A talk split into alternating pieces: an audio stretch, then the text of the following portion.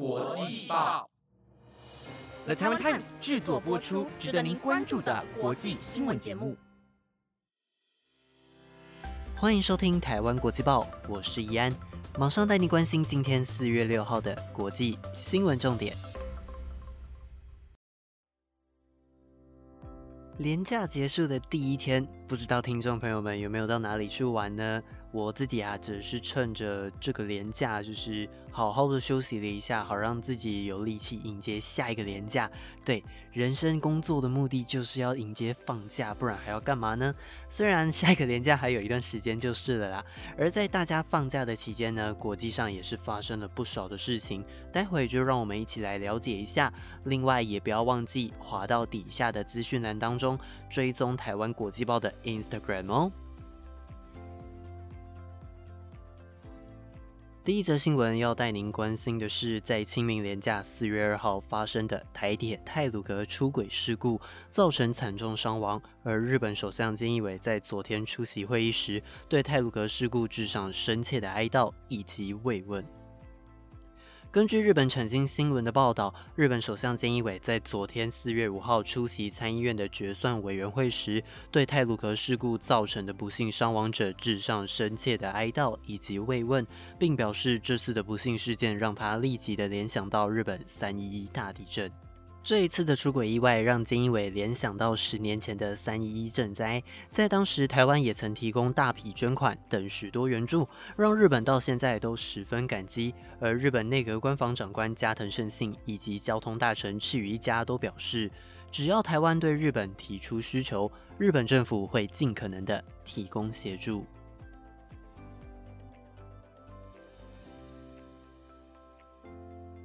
下一则新闻带您关心到，在上周三月三十号的时候，中国因为关闭雷达进行钓鱼台海域的云雾交接，导致日本以及美国十分关注中国的动向。之后，日本外务大臣茂木敏充在昨天四月五号与中国外交部长王毅进行电话会谈，针对中国在争议海域的入侵行为、香港情势以及新疆维吾尔少数民族的人权议题，表达出强烈的关切。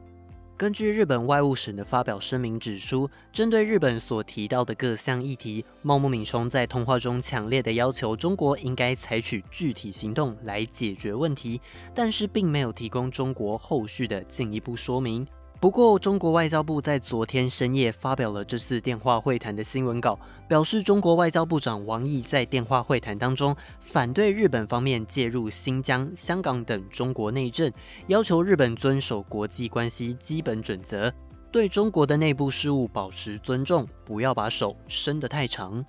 不过，在日本外务省的声明当中指出，在本次的电话会谈当中，茂木敏充也针对缅甸情势，强调日本会要求缅甸安全部队立刻停止对民众施加暴力的立场。同时，茂木敏充跟中国外交部长王毅都以国际社会必须团结一致的立场，对缅甸问题达成共识。除此之外，日中双方也在北韩的问题上确认，日中两国将一同推动北韩非核化。同时，王毅也支持中国需要协助解决日本人遭到北韩绑架的问题。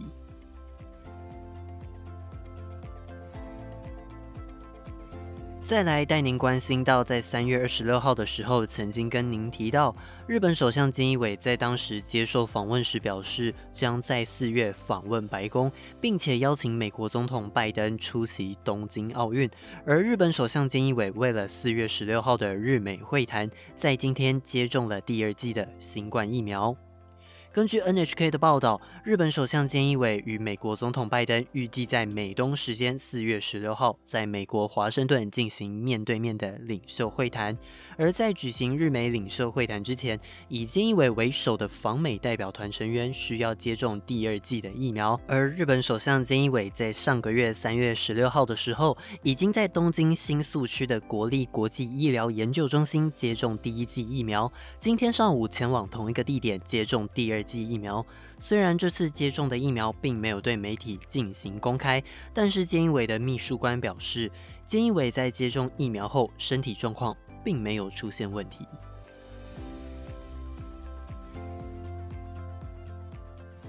下一则新闻带您关心到，位在奈及利亚南部的一所监狱遭到帮派分子使用爆破装置攻击，造成至少一千八百名囚犯逃脱，成为奈及利亚史上最重大的逃狱案之一。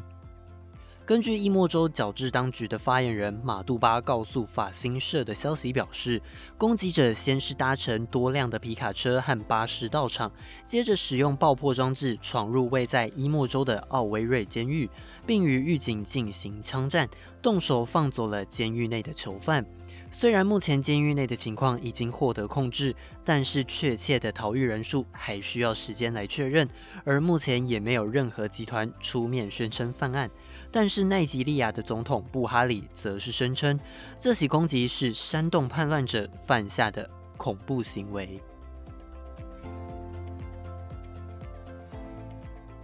日本瑞萨电子的主力据点纳科工厂在上个月三月十九号发生火灾，导致十二寸晶圆厂损失部分产能，加剧了全球晶片短缺的问题。但是纳科工厂目前的恢复情况并不在预期当中，因此预计将部分产能转移至其他地区的工厂当中。根据瑞萨电子的执行长柴田英利在之前预计，纳科工厂可以在一个月内恢复工作，但是市场预估恢复正常供货需要三个月的时间。再加上因为火灾受损的制造设备，从原先发表的十一台扩大到十七台。导致瑞萨的车用晶片厂房停工的时间再次延长之后，瑞萨电子为了尽快恢复部分的晶片产能，因此预计将部分产能转移到日本爱媛县西南部的一家工厂当中。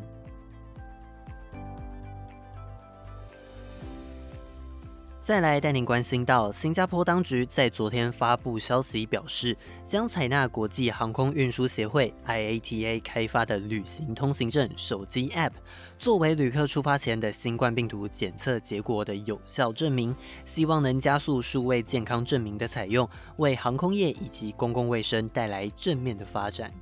根据 IATA 跟新加坡民航局发布的联合新闻稿指出，从今年五月一号开始，飞往新加坡的旅客在办理登机手续以及入境的时候，可以透过 IATA 开发的旅行通行证出示新冠病毒的核酸检测结果。而这款 App 可以允许旅客取得并且储存旅客在获得认可的实验室当中所做的检测结果，希望能借此加速数位健康证明的采用。而新加波民航局除了采用这款旅行通行证以外，也会跟 IATA 合作提升旅行通行证的功能，包括让移民官员可以扫描 QR code，纳入疫苗接种数位证书，以及将旅客健康资料从通行证当中传送到航空公司以及移民当局系统。除此之外，在联合新闻稿当中也提到，这款 App 最快可以在四月中下旬开始下载。另外，根据 IATA 的网站资讯，目前全球已经有超过二十家航空公司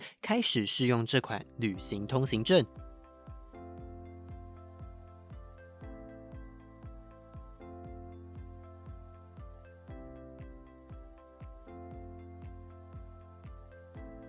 最后带您关心到，在台湾宣布与博流进行旅游泡泡，让两国民众能够出国游玩之后，纽西兰在今天也放行了与澳洲之间的旅游泡泡。根据纽西兰总理在今天宣布的消息指出，纽西兰跟澳洲的双向旅游走廊将在四月十八号晚上十一点五十九分开始，希望能让双方的民众可以走出国门，振兴两国的旅游业。而这次的旅游泡泡刚好碰上纽西兰即将到来的滑雪季，纽西兰总理阿尔登更是呼吁澳洲民众可以善用这项旅游泡泡。纽西兰将会是一个能够带家人来游玩的安全所在。以上就是今天的台湾国际报。本节目由了台湾 Times 制作播出，每周一至周五晚间十点将准时带来当天的国际新闻重点。如果听众朋友们想听到更多不同类型的新闻内容，记得留言告诉我们。我是易安，我们明天见，拜拜。